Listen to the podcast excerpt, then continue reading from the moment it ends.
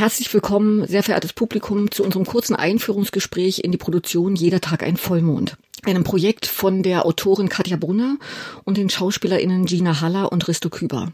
Mein Name ist Angela Obst, ich habe die Produktion dramaturgisch begleitet und sitze hier im Studio zusammen mit Gina Haller. Hallo Gina. Hallo.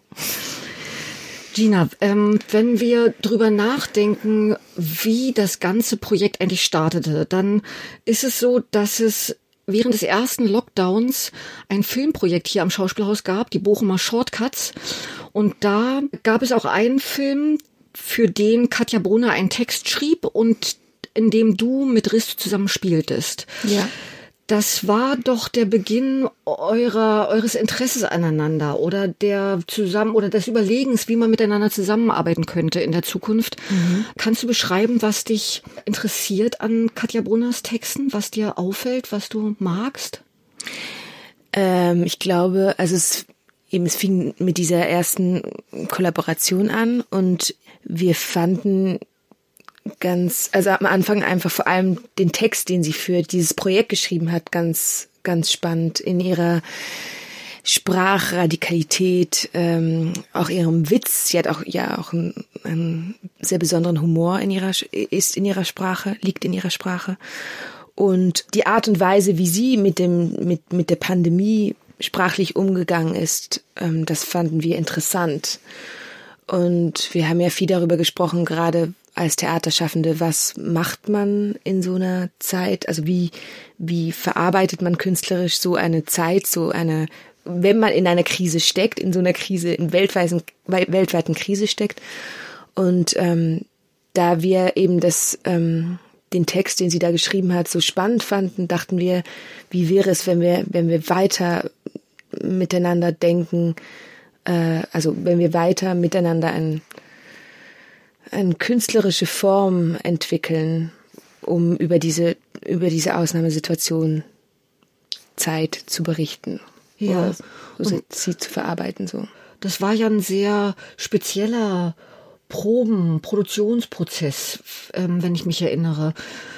Weil ihr habt euch dann getroffen und verabredet, miteinander an ein, miteinander zu arbeiten, euch gedanklich mit dieser Krise, mhm. mit dieser Pandemie, in all den Implikationen, die damit zusammenhängen, zu beschäftigen und einen gemeinsamen Abend zu kreieren. Kannst du ein bisschen was erzählen, wie dieser Produktionsprozess lief? Weil er war außergewöhnlich für unsere normalen Stadttheaterverhältnisse. Ja.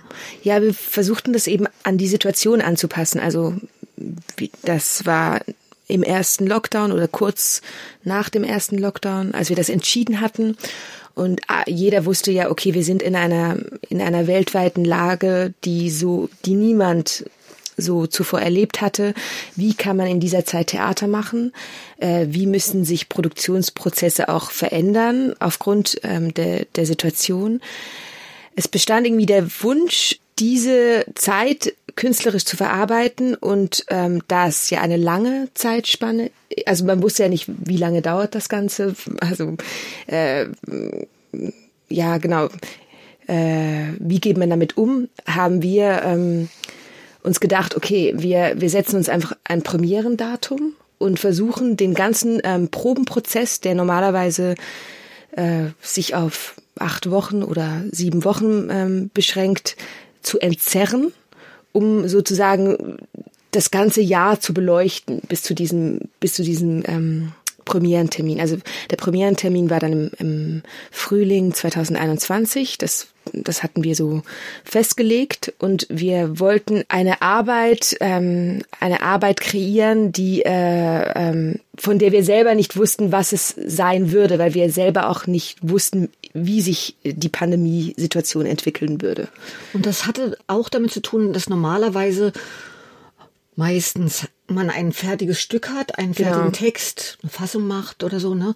Und dann dieses Stück, diesen Text erarbeitet, ja. aber ihr habt den gesamten äh, den gesamten Zeitraum, also ein Dreivierteljahr, dazu genutzt, überhaupt erst Material zu sammeln, Gedanken auszutauschen, um daraus einen Text zu kreieren genau. oder währenddessen schon einzelne Bausteine. Das heißt, wir hatten also zu hm? Beginn gar nichts. Wir hatten ja. diese gemeinsame Arbeit der in, in den Shortcuts und äh, wir ähm, wussten nicht, was, was wird das Resultat sein? Ist es ein Musical? Ist es eine, also, das, das ließen wir uns sozusagen offen, genauso wie niemand wusste, wie würde sich die Pandemie weiterentwickeln? Was bedeutet es für uns Menschen? Wollten wir, ähm, ähm, diese, eben genau diese gesellschaftliche Situation auf den Probenprozess zu übertragen, sozusagen und haben dann entschieden, dass wir uns einmal im Monat treffen, um uns auszutauschen, einfach wie es uns geht, ähm, was, wie man künstlerisch daraus was machen könnte. Wir haben improvisiert, angeboten, Bilder mitgebracht, Musiken mitgebracht, Texte mitgebracht. Und es war immer klar, dass Katja einen Text schreiben würde. Das war immer klar, dass sie Autorin ist und dass Aristo und ich diesen Text oder was dann da rauskommt, ähm, performen würden. Das in, also insoweit waren die Rollen schon verteilt. Ähm, aber mehr war nicht klar. Also wir wussten mhm. das Thema nicht, die Form nicht, ähm, die Länge. Wir hatten nichts so, aber. Und dann, wenn vielleicht noch einen Ausblick geben können, was daraus entstanden ist, aus all diesen Monaten des Austauschs, der Assoziation, des Ausprobierens von Formen, ja, ähm, kann man sagen, es ist eine sehr spezielle Arbeit auch in ihrem Ergebnis. Ich kann vielleicht sagen, es, dass sie auf der Bühne der Kammerspiele stattfindet und auch das Publikum auf der Bühne der Kammerspiele sitzt. Das ja. heißt, es hat einen sehr intimen Gestus. Ja. Die ZuschauerInnen sind sehr nah bei euch. Und ähm, was ich beschreiben kann, ist, dass dass es auffällig ist, dass der Text auch nur, also Worte nur ein Baustein des Ganzen sind. Ne? Ja. Also es gibt auch Bewegungen in einem gro sind ein großer Anteil dieser Arbeit. Stille ist ein großer Anteil der mhm. Arbeit. Kannst du noch ein bisschen erzählen, was äh, in diesen Texten oder in der Arbeit, wovon es handelt? Gibt es so etwas wie einen roten Faden? Gibt es eine Geschichte oder sind es sind es Textflächen? Ähm also ich würde nicht, ich würde sagen, es ist nicht eine Geschichte im klassischen Sinne, wo es zwei Protagonisten gibt, gibt, die ein Problem haben und das dann verhandeln. Es gibt irgendwo schon eine Geschichte, weil es sind zwei Menschen auf dieser Bühne und sie stehen zueinander in Beziehung oder sie, sie beschäftigen sich miteinander. Ich würde sagen, es ist ähm, ich weiß nicht, ob man das sagen kann, eine reflexive Arbeit. Es ist ein, es ist eine Arbeit, also es ist, es ist ein, eine Art Reflexionsraum. Es geht ja nicht, wir befinden uns ja immer noch in der Krise und ähm, es ist ähm, eher wie ein Assoziationsraum, wo man sich vielleicht wiederfindet, wo man ähm, Dinge, die man selber erlebt, abgleichen kann. Ähm, ähm, es ist unsere persönliche Sicht auf dieses Jahr ähm, ausgestellt. Ähm, ich würde sagen, eine, eine Komposition aus Körperbildern, Texten und Musik. Ähm, was uns wichtig war, ist, es wird nicht unbedingt, es werden jetzt nicht unbedingt Dinge reproduziert im klassischen Sinne. Also klar gibt es gibt es Worte, die poppen auf, wie ähm, Infektionszahlen steigen, aber es ist jetzt, es wird jetzt nicht darüber gesprochen, äh, dass am Anfang jeder Toilettenpapier gekauft hat. Also es ist eher so, es ist sehr abstrahiert dann doch. Poetisch also auch. Also poetisch mhm. abstrahiert. Ähm, es hat einen großen tänzerischen Anteil, glaube ich. Äh, auch, also, also die Körper sind sehr wichtig ähm, in der Arbeit. Ähm, ja, ich finde schon, dass es eine besondere Arbeit geworden ist, weil sie ähm, meistens wird, macht man ja ein Stück, nachdem die Krise vorbei ist und reflekt und denkt darüber nach, was passiert ist mit uns Menschen oder wo wir gelandet sind und jetzt ist es mittendrin. Also es ist wie eine Momentaufnahme eigentlich. Ja. Und ein, es ist sehr offen gehalten und das mag ich auch. Und ich glaube, jeder findet etwas, was ihn irgendwo berührt. Also weil, was ja auch das Besondere an der Arbeit war, jeder einzelne und jede einzelne Person, die mitgearbeitet hat, ist ja betroffen. Also vom Tontechniker bis zum Licht, ähm, der, der Person, die das Licht macht.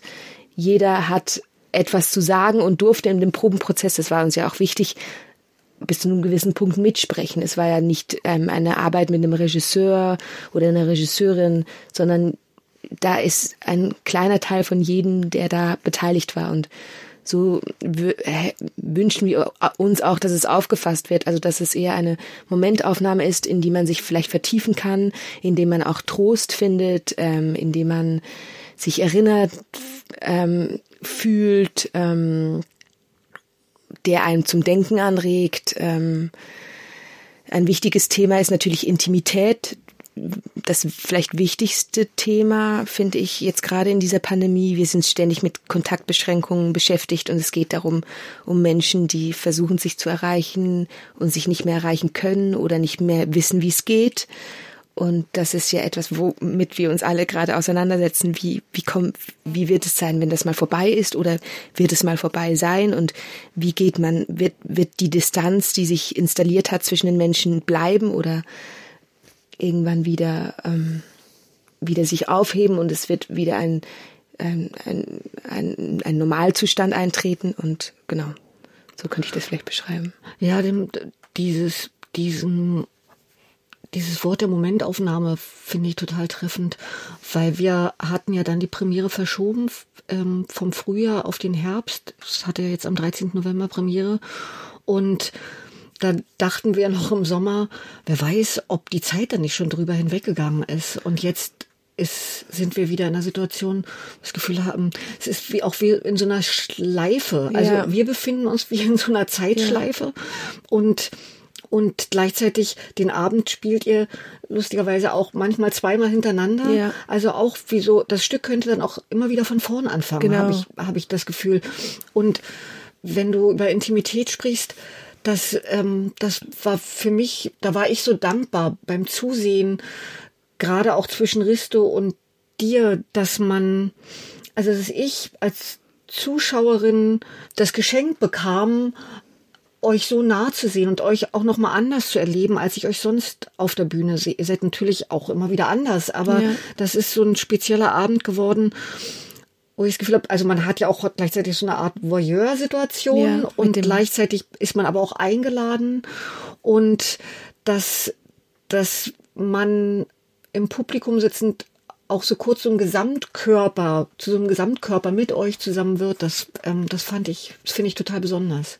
Ja, ich glaube, uns war es auch wichtig, also mit der, mit dem speziellen Bühnenbild, dass man, also man hat einen Blick auf die Spieler und äh, man, man ist nicht in der Situation, dass man in einem Publikum sitzt und zu den Spielerinnen aufblickt sozusagen, ja. sondern man blickt auf uns und beob kann beobachten und in einer Idealsituation, wenn jetzt die Pandemie nicht an dem Punkt wäre, wie sie jetzt ist, könnte man sogar um den um äh, sich frei bewegen und aus verschiedenen Perspektiven gucken.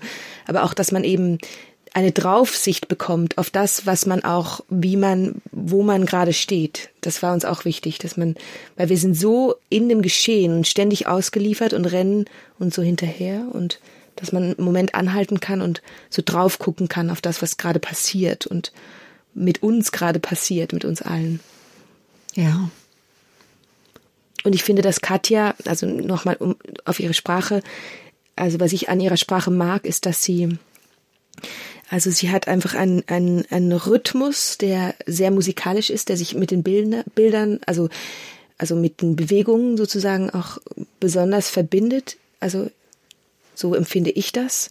Und ähm, eine Radikalität, aber auch, auch hier wieder, also es ist wie so ähm, eine Universalität. Also ich, ich empfinde ihre Texte, die sie auch für das, das Stück jetzt geschrieben hat, sehr, als sehr universell. Und das finde ich, äh, ist ja gar nicht so einfach, sowas zu schaffen. Und gleichzeitig auch den Mut zu haben, eben nicht in der reinen Abbildung ja. der Zustände zu verharren, ja, oder ja.